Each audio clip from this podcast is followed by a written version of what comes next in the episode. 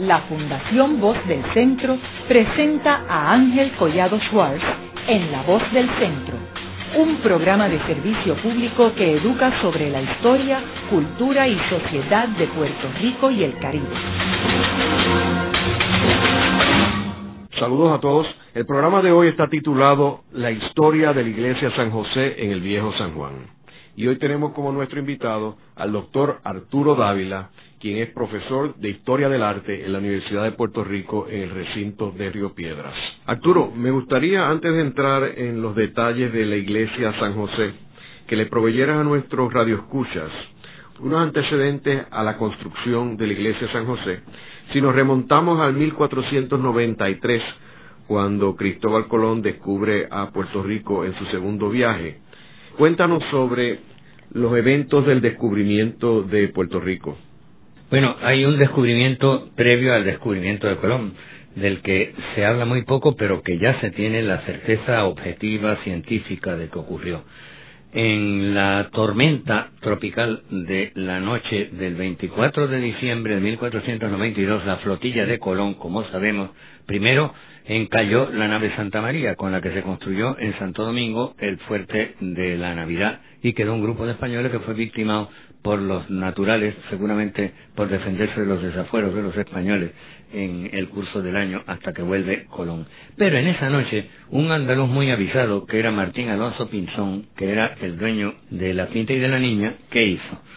Siguió con su nave sobre texto de la tormenta, no se detuvo en el lugar donde se detuvo Colón, con la nave encallada y con la otra en la que él regresó, y regresó a la península con el propósito de ser el, primero que diese la noticia del descubrimiento. En el camino, el viento lo condujo a descubrir la isla de Boriquén. Y prueba de ello es que en los primeros años del siglo XVI pide a los reyes el adelantamiento de Boriquén para poblarlo. Y se le concede el adelantamiento. Y llegó incluso a arrojar animales de la fauna nutricia española, cerdos, este, vacas, etcétera, que crearon un ganado cimarrón que ya se lo encontró en 1508 Ponce de León. Pero ¿qué le pasa? Que aunque esto se ocurrió entre 1512 y 1505, eh, él no pudo con lo que se llamaba el adelantamiento y por lo tanto prescribió el permiso que se le había dado. Por eso es que Colón apenas menciona a Boriquén y no hace más que un mordisco en la costa, ¿verdad? Y declara el descubrimiento de la isla, pero él sabía que ya de la isla se sabía por el hecho de que había llegado Martín Alonso Pinzón y que se había declarado el descubridor, ¿verdad? Ese es un hecho que todavía no se valora porque todavía eh, el tabú y los mitos sobre Colón aquí en Puerto Rico tienen un papel fundamental, pero Demetrio Ramos, este catedrático nunca bien llorado de la Universidad de Valladolid, que tanto ha trabajado los temas de los primeros 20 años del proceso del descubrimiento, descubrió efectivamente este primer descubrimiento, ¿no? Así que esta noticia debe grabarse, ¿verdad?, en la memoria sobre todo de los profesores de enseñanza primaria y secundaria para que se vaya borrando el prejuicio, ¿no? Claro, es un, un descubrimiento totalmente casual y en cierta medida malicioso. Pero vamos, esas cosas se admiten y el hecho es ese, ¿no?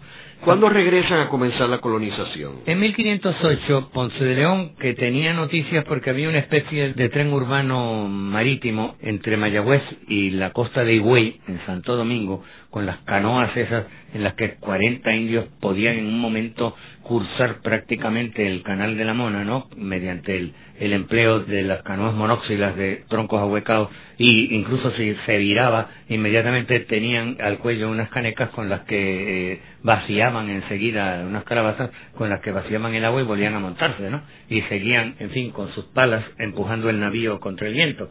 En 1508 es que vuelve el proceso porque ya Ponce de León, que era un veterano de las guerras de Santo Domingo, sabía en primer lugar que había oro en la isla, porque Ponce de León fundamentalmente es un minero, que es lo que no solemos decir, y esa es una gran parte de la verdad, y la verdad siempre está por encima del mito, ¿no?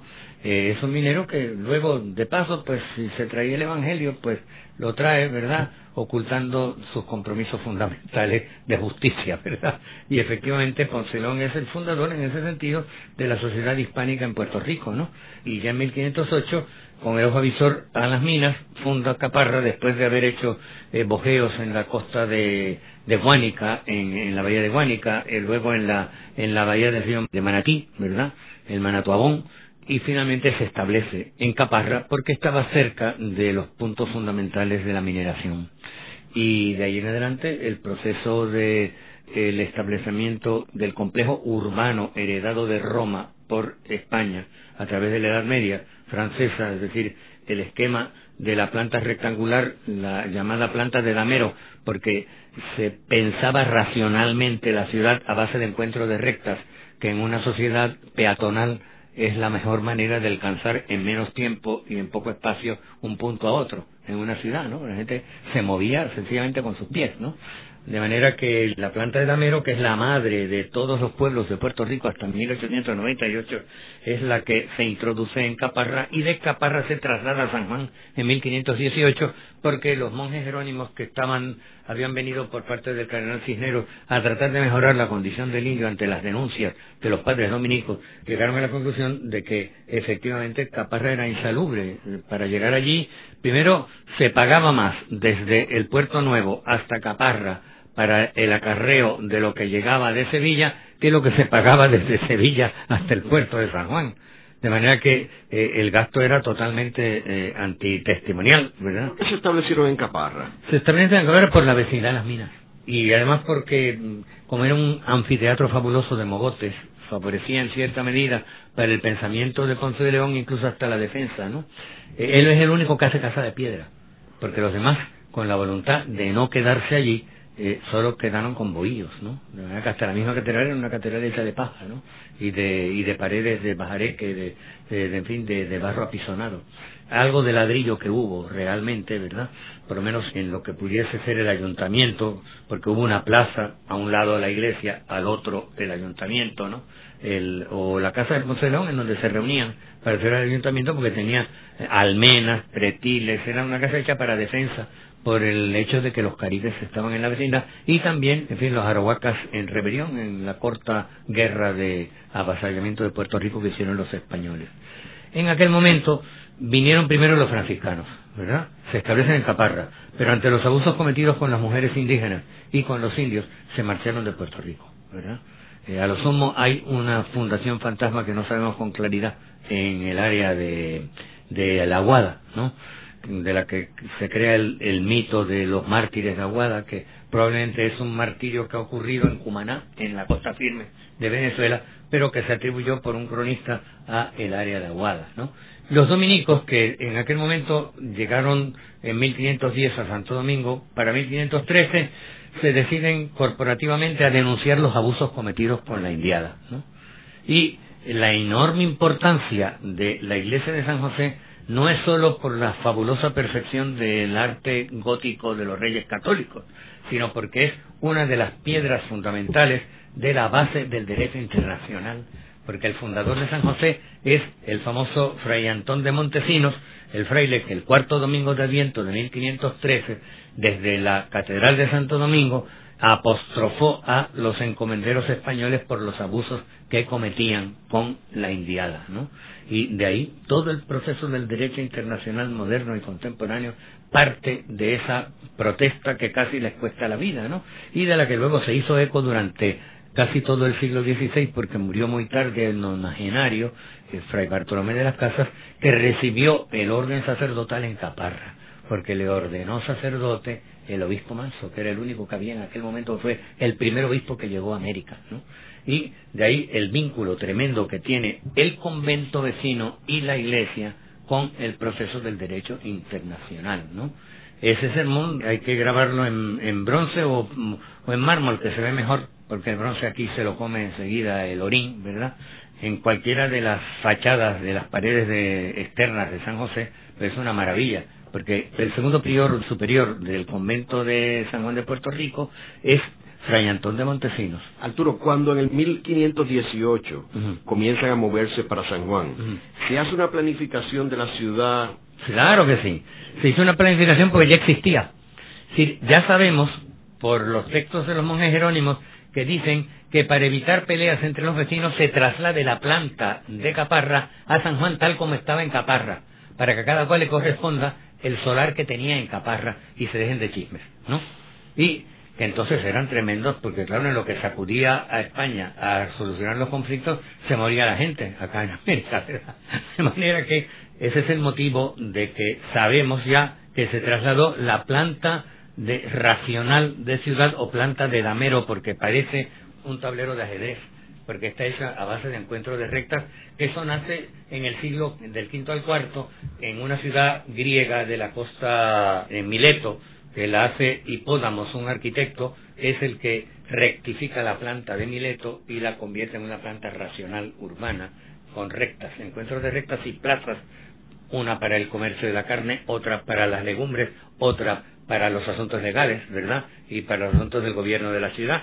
Y así, en el curso del día solar, la gente podía ayudar a todas las instituciones que necesitaba para la vida en la ciudad. Y dejando terrenos aparte para las legumbres y para el ganado, para el, el mercado de carne. ¿no? ¿Y cuáles son las primeras estructuras que se edifican en el Viejo San Juan? Las primeras estructuras que se edifican en el Viejo San Juan son la catedral y el ayuntamiento. Y luego, finalmente, en 1529, la fortaleza.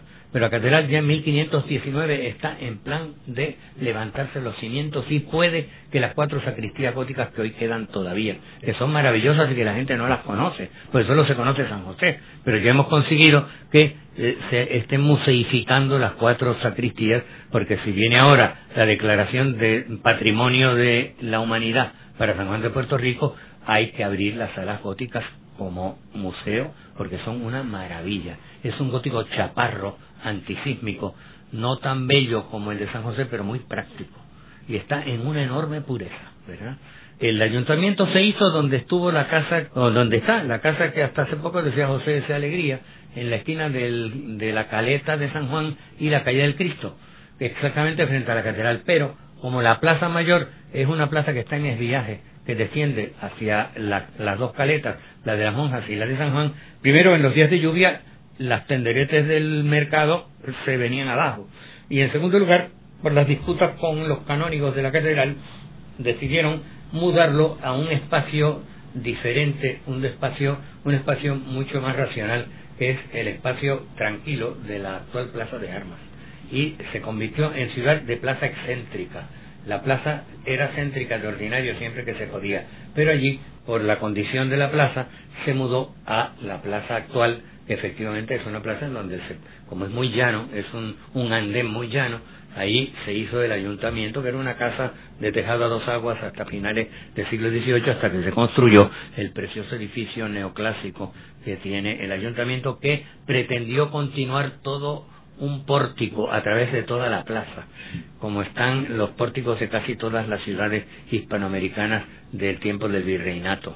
Y se ve en los arcos que quedan que empiezan al extremo de los dos de los últimos arcos del pasadizo del ayuntamiento para que en día de lluvia pudiese transcurrir la gente bajo cubierta ¿no? o sea que la primera iglesia que se construye en el viejo es la catedral. la catedral e inmediatamente se empieza también el convento de Santo Domingo y la iglesia de San José que no era iglesia de San José ese nombre se lo dieron en 1858 los padres jesuitas que eran totalmente ajenos a la historia de esa iglesia, porque esa iglesia se llamaba de Santo Tomás de Aquino, era la iglesia inmediata al convento de los dominicos, en donde se establecen los primeros estudios para universitarios que ha tenido Puerto Rico y donde por primera vez se oye hablar de Aristóteles de Platón en el siglo XVI. Y ese convento dominico es donde estaba antiguamente el Instituto de Cultura. Donde el Instituto de Cultura hasta los años 70 y muy transformado para convertirlo en cuartel en el siglo XIX porque los españoles cometieron lo que llamó un historiador español el inmenso latrocinio cuando en 1836 definitivamente despojaron a las órdenes monásticas y a los frailes mendicantes de sus propiedades porque eh, la burguesía quería ocupar el lugar de poder que había tenido hasta entonces la Iglesia. Y claro, como la riqueza era fundamentalmente agraria, la mejor manera era eh, despojarlos de las propiedades de las tierras y de las fincas urbanas. Se le llamó el inmenso latrocinio, porque efectivamente, quienes pudieron comprar las propiedades de la Iglesia? Los que tenían dinero. Y eh, la Guerra Civil Española del 36 no es otra cosa que liquidar los problemas que creó la creación de los enormes latifundios, en donde a lo mejor todavía en 1935-36 una señora era dueña de todo un pueblo en la provincia de Ávila, que había pertenecido a un monasterio que repartía sopa, pan, comida y daba trabajo a los obreros. Pero ya luego el burgués que vivía en la ciudad no le daba trabajo a la gente del campo, había un, un mediador que era un administrador que no tenía alma, lo que le intentaba era sacar el máximo del fruto de la tierra. ¿no? Y ahí se destruyó una riqueza artística enorme, hubo convento que se vendió por 100 pesetas españolas, ¿verdad? Y los niños jugaban a pedradas a romperle las cabezas a las tallas del monasterio de Santo Domingo de Silos del siglo XII, ¿no? De manera que hubo un vandalismo salvaje que acabó con un patrimonio artístico fenomenal. En Europa Central se hizo esa misma secularización de los bienes de la Iglesia de una manera más racional y más justa. Pero en España fue un verdadero desastre y se aplicó en las Antillas maliciosamente porque no había por qué aplicarlo. Y perdimos el enorme tesoro artístico que tenía la iglesia de San José, de la que quedan apenas unas piezas testigos que trasladamos ahora a las salas góticas de catedral. Y gracias a eso hemos logrado que se conviertan en museo. Arturo, y toda esta construcción de la catedral y lo que tú apuntas del convento dominico y de la iglesia Santo Tomás, que se llamaba originalmente. ¿Quién financiaba la construcción de estas edificaciones? La construcción la financiaba en cuanto a los dominicos, en cuanto a la catedral, era la obligación de la corona que mediante la concesión del patronato real que le daba el Papa de presentación de los nombres para los obispados en las tierras nuevas, eh, tenía la obligación de sostener el culto y sostener a los misioneros y a los y al clero, pero luego no se cumplió, ¿verdad? De manera que eh, de mala manera se fue haciendo frente. Se recibieron hasta finales del siglo XVIII limosnas sustanciales sobre las cajas de México para la reconstrucción cada vez que una tormenta o un temblor de tierra eliminaba algo, ¿no? Y el tesoro artístico de San José consistía en que era un edificio que reunía todas las artes trasplantadas desde España aquí. Por ejemplo, había un arte de tipo islámico, que es la cubierta mudéjar de la nave central, que era una cubierta de artesonado, que era de madera, ¿verdad? De maderas del país, que tenía una parte central y dos faldones que caían sobre las naves laterales. La madera del país, como era tan rica y no se corrompía, pues sustituía la piedra que era muy cara. Y como a partir de 1529 al 34 se acabó el oro, con lo que se podía resolver el problema de la cubierta, que es lo más caro en arquitectura, era mediante la madera. Pero se logró terminar antes de la crisis de la minería, gracias a las limosnas que la gente le daba a los dominicos para las cofradías que tenían en su iglesia y sobre todo las mandas de los difuntos, etcétera, en los testamentos, se pudo cubrir en un estilo gótico precioso, muy superior al de catedral. El de catedral es práctico, porque es antisísmico y la prueba de ello es que cuando tú visites la catedral, las cuatro salas góticas que quedan y la torre, verás que no lo ha conmovido ningún temblor de tierra, porque la interacción de los ligamentos, de las nervaduras góticas, muy gordas, muy gordas, ha permitido el que jugase la piedra con los movimientos de, de oscilación del terreno e incluso con los movimientos de trepidación. Arturo, eh, sería bueno que explicara brevemente lo que es la arquitectura gótica. Sí, la arquitectura gótica es algo muy simple. Sencillamente es una arquitectura en donde se resuelve el problema de elevar la cubierta para que entre más luz en el edificio, eliminando la pared y convirtiéndola en cristalera. Eso se consigue adelgazando la galleta de la cubierta, de manera que la piedra, eh, o en fin, o lo que se emplee para la cubierta, tenga mucho menos espesor y cabalgue menos sobre las paredes laterales. Entonces se inventa algo maravilloso, que es el contrafuerte que ya lo, lo tenían los romanos, que eh, es un grueso murallón pegado a la pared sobre el que cae entonces el peso de la cubierta. Y luego el contrafuerte externo. Se tira un arco desde la pared hacia una columna exterior y entonces desciende la fuerza que viene desde el techo fuera del edificio hacia la columna exterior, hacia el contrafuerte exterior, que ejerce la función de sostener la cubierta. Haremos una breve pausa, pero antes los invitamos a adquirir el libro Voces de la Cultura, con 25 entrevistas transmitidas en La Voz del Centro Procúrelo en su librería favorita o en nuestro portal.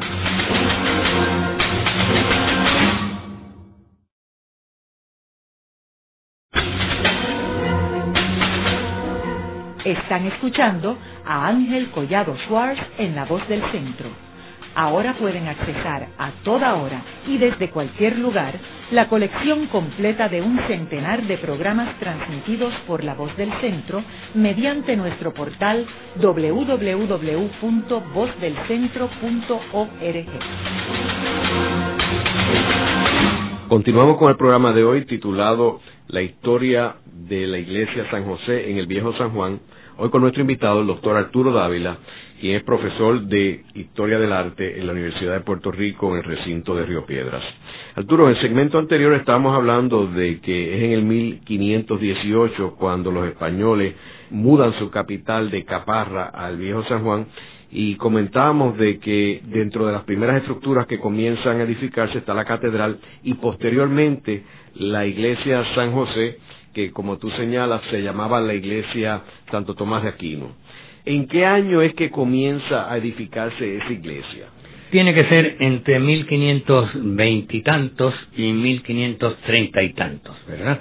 Ya sabemos que para los años 30 ya estaba en obras y creo que en 1528 hay una información de don Sebastián Ramírez de Fuenleal, que viene de presidente de la audiencia de Santo Domingo, y donde habla que ya hay un convento de frailes dominicos muy devoto.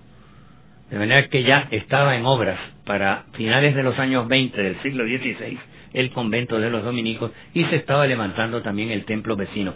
Se hizo sobre una donación de terrenos que hizo Ponce de León a los dominicos porque era muy devoto de la orden de Santo Domingo. Pero es que uno de sus hijos se hizo fraile dominico también luego, ¿verdad? ¿Y la Casa Blanca cuándo se estaba construyendo? Se construye ya, creo que las obras se hicieron ya cuando estaba muerto Ponce de León, es la familia. O se empezó a construir cuando ya León se ausenta de Puerto Rico, ¿verdad? Y él no la llegó a habitar, ¿verdad? Así que es contemporánea de la mudanza de la ciudad. Es decir, a partir de 1518 al 20 y pico empieza esa obra en ese lugar tan bello que tiene, ¿verdad? Dominando la ciudad, con el propósito también de servir un poco como casa almenada, casa fuerte, para el caso de los ataques de, de los caribes y de los franceses que empezaban ya a hostigar a los españoles en el mar Caribe. ¿Y cuándo es que se le comienza a dar uso a la iglesia San José? Inmediatamente, tan pronto se empezaron las obras y se fueron terminando la capilla mayor, el crucero y la nave central se cubrió con madera, el, eh, el templo empezó a, a funcionar que la gente además le tenía mucha devoción porque ahí estaba la primera cofradía del Rosario que ha existido en Puerto Rico, ¿verdad? pero dominicos eran los encargados de divulgar la devoción del Rosario de Nuestra Señora. De manera que la capilla del Rosario en el siglo XVII se levantó con mucho empeño, prueba de ello es que es la mayor que hay en la iglesia de Santo Domingo o San José, como se la llamó a partir del siglo XIX. Y luego distintas cofradías. Había una cofradía de marineros que desapareció pronto, a la que se debe la célebre pintura de San Pedro González Telmo, San Telmo, que apareció cuando Alegría hizo la restauración de los años 70 en San José, apareció en el muro norte de la iglesia, pintura de los años 1532 al 34, sin género de duda, hecha tal vez incluso por algún fraile ya criollo, dominico que residía en el convento. Y luego las cofradías eran tantas que eh, había 12 altares cuando el, gobierno español se apodera del templo, en el inventario de 1536 aparecen 12 altares propiedad de las cofradías respectivas. La cofradía de Jesús Crucificado y Santa Rosa de Lima, que es muy importante porque es una cofradía fundada en 1701 por todos los pardos libres y pardas libres de la ciudad. Los españoles se llevaron una sorpresa porque ellos creían que lo único que iba a haber en América eran españoles, indios y negros, y de repente aparece el mulato que es la gran realidad de Hispanoamérica y nuestra realidad, ¿verdad? Y el mulato a principios del siglo XVIII en Puerto Rico demuestra su identidad cuando funda la Cofradía de Santa Rosa, en donde dice que la fundan y le piden permiso al rey a nombre de todos los pardos y pardas libres de la ciudad. De manera que en la emancipación gradualista del negro en Puerto Rico, la iglesia de San José tiene un papel fundamental, porque es el primer testimonio de una sociedad de origen africano que eh, pide que se les reconozca su identidad. ¿Y cuándo es que se le cambia el nombre a la iglesia de San José? En 1858 al 64, en que los jesuitas retransformaron aquella iglesia que tenía todo un, caudal de historia de dominica, ¿verdad? De tradiciones de la Orden de Santo Domingo, en una iglesia de la Compañía de Jesús, le cambian el nombre porque es el tiempo en que el Papa Pío IX declara patrón de la Iglesia Universal a San José. Y entonces ellos, que también habían, siguiendo la, en fin, la dirección del Papa, proclamado patrón especial de los jesuitas a San José, les dan el nombre de San José, ¿verdad? Pero en realidad el templo era templo de Santo Tomás de Aquino. Y ahora en la restauración fabulosa que se está haciendo con mucho sentido eh, científico, probablemente restauremos el nombre primitivo porque es lo que corresponde, ¿verdad? Porque además es un monumento, como he dicho, al, a, al, a los derechos del hombre. La iglesia San José eh, vale tanto por su calidad artística como por la calidad humana que respiran los muros de ella, la historia de la gente que está sepultada ahí. Por ejemplo, es el panteón de la familia Campeche. Ahí está sepultado Campeche, ahí están sepultados sus padres, ahí están sepultados todos sus hermanos, hasta que se abrió el cementerio extramuros con las medidas antisépticas que tomó la ilustración en el siglo XVIII. Solo dos hermanas de él están enterradas en el cementerio de San Juan, porque el resto de sus hermanos y eh, sus padres, e incluso la abuela, la madre de Tomás de Campeche, se sepultó en la iglesia de los dominicos. Así que es el panteón de la primera gran figura, el arquetipo de, de los procesos del arte en Puerto Rico y de la liberación de la familia mulata de los prejuicios sociales que existían contra ella. ¿Y qué eventos surgieron allí en la iglesia durante esta época? Bueno, la iglesia ha sido al mismo tiempo víctima y escenario de cosas terribles y de cosas grandiosas. La iglesia de San José, en primer lugar, fue sepultura, como es natural, de Ponce de León y de sus descendientes en la capilla mayor, porque ellos son los fundadores del templo. Y luego tuvo una formidable biblioteca que la encontraron los ingleses cuando se apoderaron de la ciudad en 1598, pero destruyeron las imágenes y las pinturas. Todavía 25 años después, en 1625, los holandeses no solo destruyeron las imágenes, sino que también destruyeron las pinturas y los retablos, de manera que no nos quedan retablos del siglo XVI. Las imágenes que quedan es porque los holandeses tardaron entre el 24 y el 25 de septiembre de 1625 24 horas en desembarcar. Ganaron el seno de la bahía y bajaron ya 24 horas después. En ese tiempo, precipitadamente, se trasladaron al morro, probablemente las imágenes que hoy tenemos, que son del siglo XVI, como es el Cristo llamado de los Ponces y el cuadro de la Virgen de Belén, que se lo robaron desgraciadamente en 1972, y alguna que otra pieza que también desapareció en el robo del 72. Los campeches se salvaron, yo logré pasarlos al arzobispado meses antes del robo de la Virgen de Belén porque se vio que venía, que había una etapa de inseguridad y gracias a eso se ha salvado el único retrato auténtico de Esteban Power, que es el, el exvoto del salvamento de Power en la costa de, de Cantabria en 1768 y el cuadro del exvoto del asedio de la ciudad por los ingleses, que es el único testimonio que tenemos de cómo se veía la ciudad desde poniente hacia oriente, es decir, desde el oeste hacia el este que es una maravilla, ¿verdad? Y que hay un original en el arzobispado que yo lo trasladé a tiempo y una copia que está hecha eh, y que está en Fortaleza. En las otras estructuras del viejo San Juan, o sea, por ejemplo, el arzobispado que está casi al frente de San José actualmente, el convento, el donde está el hotel del convento. San José sufre modificaciones hasta mediados del siglo XVII y todavía hacia 1750 se sustituye la cubierta mudéjar árabe que tenía de madera por rosca de ladrillo mm, de arco de medio punto, que es la que tiene la nave central, porque hubo un, temporal terrible eh, o un incendio que eliminó la cubierta de madera. El arzobispado se vende entre 1329 y el 34 a, el, a la mitra, al obispado. Era la casa de la familia Mezcueta o Mezquita, pero es una casa probablemente de las primitivas, de las primeras familias de San Juan, desde el siglo XVI. Es de los muros calentados humanamente más tempranamente en Puerto Rico, en la ciudad. Eh, la catedral, ya en 1519, la parte gótica estaba en marcha y se terminó finalmente en, entre 1849 y 1851 en estilo neoclásico, que es el que tiene actualmente la catedral. La catedral también tuvo cubierta morisca de madera hasta 1812 en que se apeó y se le puso rosca de ladrillo que es la que tiene de, medio de medio punto, ¿verdad? O de, medio La estructura actual de la catedral data del siglo XIX. La parte del frente, del frente. pero se conservan las fabulosas cuatro aulas góticas de, el, de que dan al este y la torre con sus 75 escalones de piedra berroqueña traída de las canteras de Tuabaja en el siglo XVI.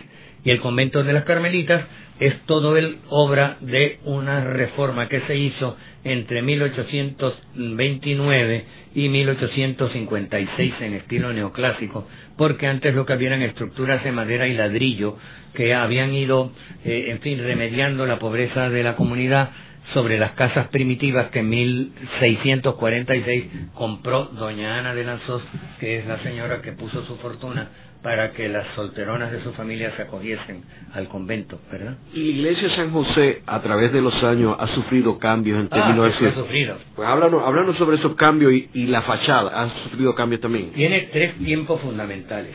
El tiempo gótico y mudéjar, que dura desde el siglo XVI hasta 1750.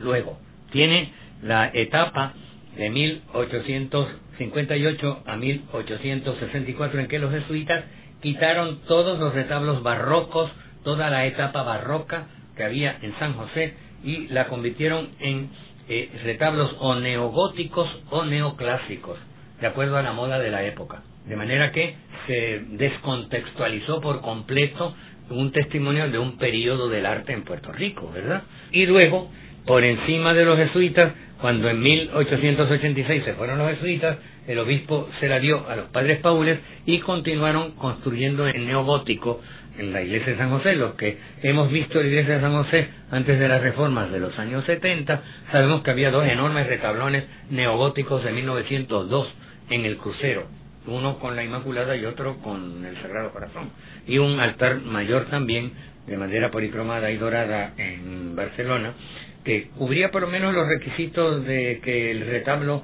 se integre en la arquitectura del edificio, ¿no? Y ya de ahí en adelante, pues se abatieron esos, esas estructuras, ¿sí?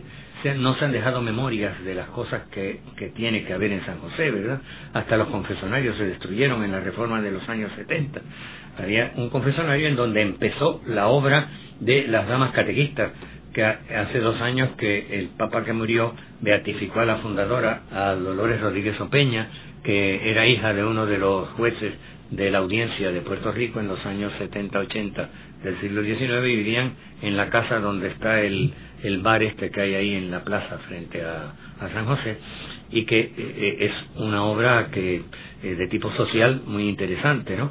Ahí empezó con el padre Goicochea, jesuita, eh, un cambio además en la promoción de la mujer en Puerto Rico.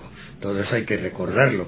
También está sepultada ahí, no se sabe dónde, una mujer extraordinaria de la que habla la memoria de 1645 de Torre Vargas, la venerable Gregoria Hernández, que era una mujer del Arecibo, que eh, reunió un grupo de viudas que vivían con ella, probablemente con el propósito de fundar un convento, pero no encontraron dinero con que dotarlo y sencillamente vivían en comunidad de la limosna que le daban los frailes dominicos y que según su confesor, según dice Torres Vargas, en 1646 tenían la altura de visiones y de procesos místicos igual a la de Santa Catalina de Sena, así que no digamos la importancia de esta mujer de la que dice él muy bien que él no sabrá decir sobre sus visiones y revelaciones, pero lo que sí vio toda la ciudad es que era humilde, que es al fin y al cabo la base de la santidad según las normas de la Iglesia Católica, ¿no?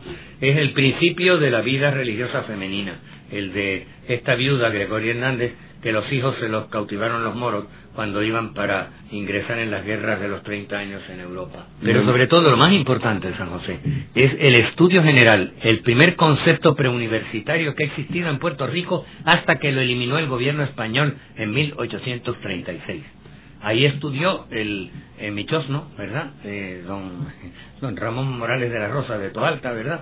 Que eh, se nutrió todavía en el aristotelismo de fines del siglo XVIII que se llaman los padres dominicos. Eso es una cosa que se ha olvidado. Es decir, que es el primer, la primera institución para universitaria que ha existido en Puerto Rico. ¿Y cómo compara esto con el seminario conciliar?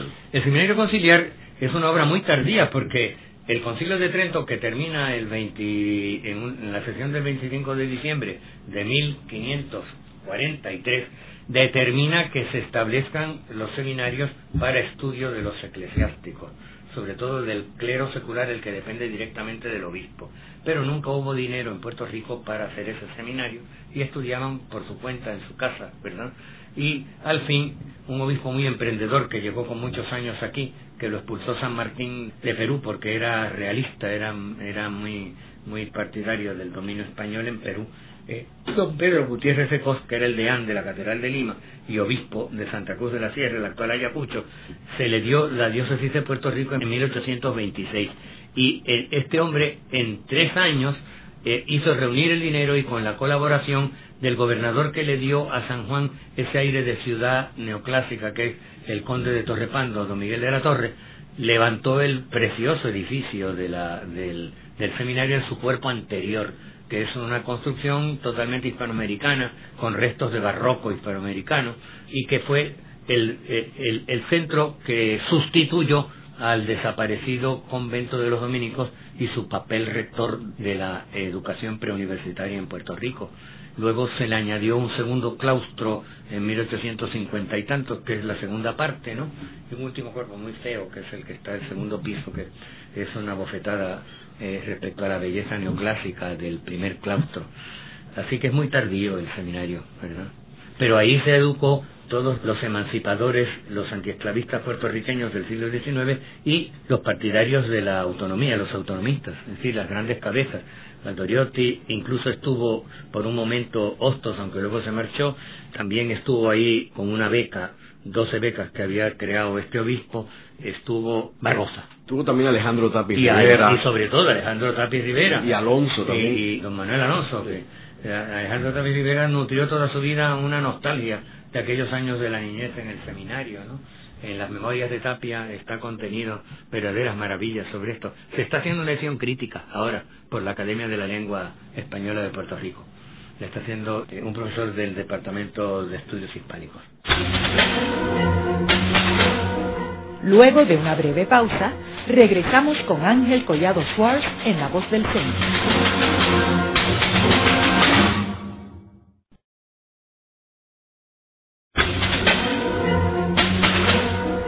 Regresamos con Ángel Collado Schwartz en La Voz del Centro. Continuamos con el programa de hoy titulado La historia de la Iglesia San José en el Viejo San Juan. Hoy con nuestro invitado, el doctor Arturo Dávila, quien es profesor de Historia del Arte en la Universidad de Puerto Rico en el recinto de Río Piedras. Arturo, hay una foto memorable de la Iglesia San José con un cañonazo que obviamente vino de un barco norteamericano durante la guerra panamericana, o sea, antes de entrar los americanos por Guánica, cuando bombardearon a San Juan. ¿Qué sabemos de ese incidente? Bueno, como Samson bombardeó furiosamente a San Juan, sin consideración ninguna a que estaba bombardeando la ciudadela de los hospitales y de los asilos, porque no ocurrieron más muertes porque hubo algo por lo menos extraordinario para no incurrir en maravillosismo, ¿verdad? Por ejemplo, en el asilo de beneficencia acababan de salir 200 niños del dormitorio cuando entró un obús que incrustó en el techo todas las almohadas y los colchones. Si llegan a estar los niños, pues habría quedado albóndigas, ¿verdad? Para alimentar Dios sabe a quién. Incluso se detuvo una bala delante de un sagrario en la capilla de beneficencia y impactó la fachada de San José, pues claro, está exactamente frente al morro y cayó dentro del templo. Los retablos no sufrieron ningún daño. El tesoro de, la, de San José, que era la pintura flamenca de 1480 y pico de la Virgen de Belén, la Virgen de la Teta que se le llama, o de la leche, no sufrió daño en esa ocasión, y luego impactó el sector sur del óculo que daba luz al coro de la iglesia de San José hubo otros incidentes también. Acaban de salir las hermanas de la capilla del Hospital Rodríguez, que era el Hospital General, ¿verdad? El Hospital Militar, donde está ahora la Escuela de Artes Plásticas. Y destrozó la capilla y, y nada, las hermanas quedaron indemnes. y así por el estilo ocurrieron eh, hechos otra otra bala entró en el auxilio mutuo que estaba en la calle de la Cruz y le fue una granada le fue dando vueltas a una hermana que llevaba una medicina y, no la afectó verdad hasta que cayó al lado de ella son cosas realmente eh, por lo menos extraordinarias pero pudieron ocurrir hubo dos muertos nada más pero pudieron ocurrir muchas más muertes las hermanas del manicomio lograron sacar a los locos, que por suerte, como se declaró un fuego, ellos mismos acudieron a apagarlo, ¿verdad? Y luego se los llevaron en el, en el tranvía de Ubarri a Río Piedras, ¿no? Eh, los testimonios de los que estuvieron en la ciudad, eh, una tía mía que era hija de la caridad de Toalta, Elisa Morales Cabrera, hija de José Pablo Morales Miranda, el gran periodista del siglo XIX, ella fue la que tuvo el valor de subir a bajar la bandera española que estaba en el edificio. Como llevaban las hermanas entonces aquellas tocas enormes, la metralla le, le voló la cofia esa que llevaban. Así que hubo incidentes interesantísimos. ¿y la iglesia sufrió algún cambio con el cambio de soberanía norteamericana? Bueno, con el cambio de soberanía no, ya los jesuitas se encargaron de descontextualizarla y de quitarle su identidad de iglesia dominica y los padres paules continuaron con la piedad de fines del siglo XIX, no hicieron mayor daño, conservaron lo que había, esa es la verdad, ayudaron un poco a las cofradías que iban muriendo porque ya la movilidad social estaba sacando de San Juan a la familia, ¿no? Sobre todo después del bombardeo y luego después de los temblores del 18. Y ya cuando empezaron los movimientos de migración masiva bajo Muñoz Marín hacia Estados Unidos, en que San Juan era sencillamente un lugar de paso para la gente que iba por Isla Grande para trabajar en los tomates en Estados Unidos, pues la vivienda fue perdiendo sentido, no había continuidad, disminuyó la feligresía de San José y fue un error quitarle el culto, es lo que ahora se va a restaurar. Eh, de nuevo, que vuelva a tener los edificios, al igual que las personas, y las personas se curan si vuelven a ser lo que eran antes de enfermarse. Y los edificios, eh, si antes de ser destinados a cosas para las que no se hicieron, vuelven a ser si se les destina aquello para lo que se construyeron. Ahora, después que llegaron los americanos, no, no hubo ninguna restauración de la iglesia hasta que Ricardo Alegría. No, no eh, hubo procesos de conservación en los años 50, un párroco, el padre José Manuel Madrazo, hizo una tarea aceptable de conservación de la cubierta, pero ahora se ha descubierto que era poco científica, ¿verdad? Pero era con los recursos que había entonces, se puso mucho cemento y ahora se está salvando la maravilla del crucero, que es la pieza de arte por excelencia del gótico en las Antillas. Ahora, Ricardo Alegría fue la persona que estuvo restaurándolo en los 70, ¿no? Ah, claro, sí, Ricardo, a finales de los 70, que logró, pues, en fin, consolidar paredes, eh, salvar algo de la humedad, aunque hay todavía que hacer mucho respecto a la humedad, porque es terrible la manera invasiva del agua por las paredes maestras. Y después que Ricardo restaura la iglesia, la iglesia continuó en uso, ¿verdad? La iglesia continuó en uso, pero cerrada durante la semana, solo para, para bodas, para misas, hasta que empezaron, a, se cayó un fragmento de una de las nervaduras de la capilla mayor, que pudo haber matado a un cura o a un monaguillo, y luego se cayó un pedazo de madera del balcón del coro que daba a la calle y que le cayó encima a una turista americana pero por suerte creo que era una señora catolicísima que no quiso demandar ni nada con, todo y lo, y lo, que es como sociedad de demanda en la sociedad americana y se pudo sanar, además no, no le pasó nada grave, ¿no? Y eso ya despertó la, la preocupación por darle continuidad a la conservación del edificio. Y ahí se cerró la, iglesia. Y ahí se cerró, ahí se cerró. ¿Y cuándo fue que hubo el robo en la iglesia? El robo fue en noviembre, el noviembre 22 de 1972.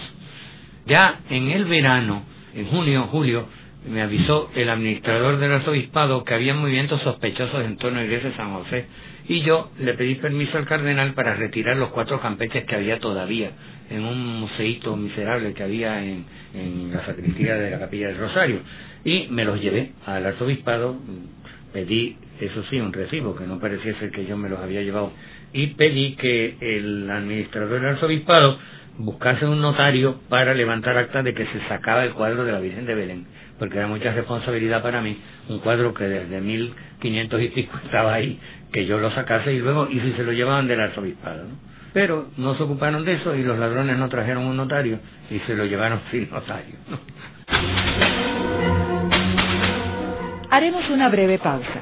Pero antes, los invitamos a adquirir el libro Voces de la Cultura, con 25 entrevistas transmitidas en La Voz del Centro. Procúrelo en su librería favorita o en nuestro portal.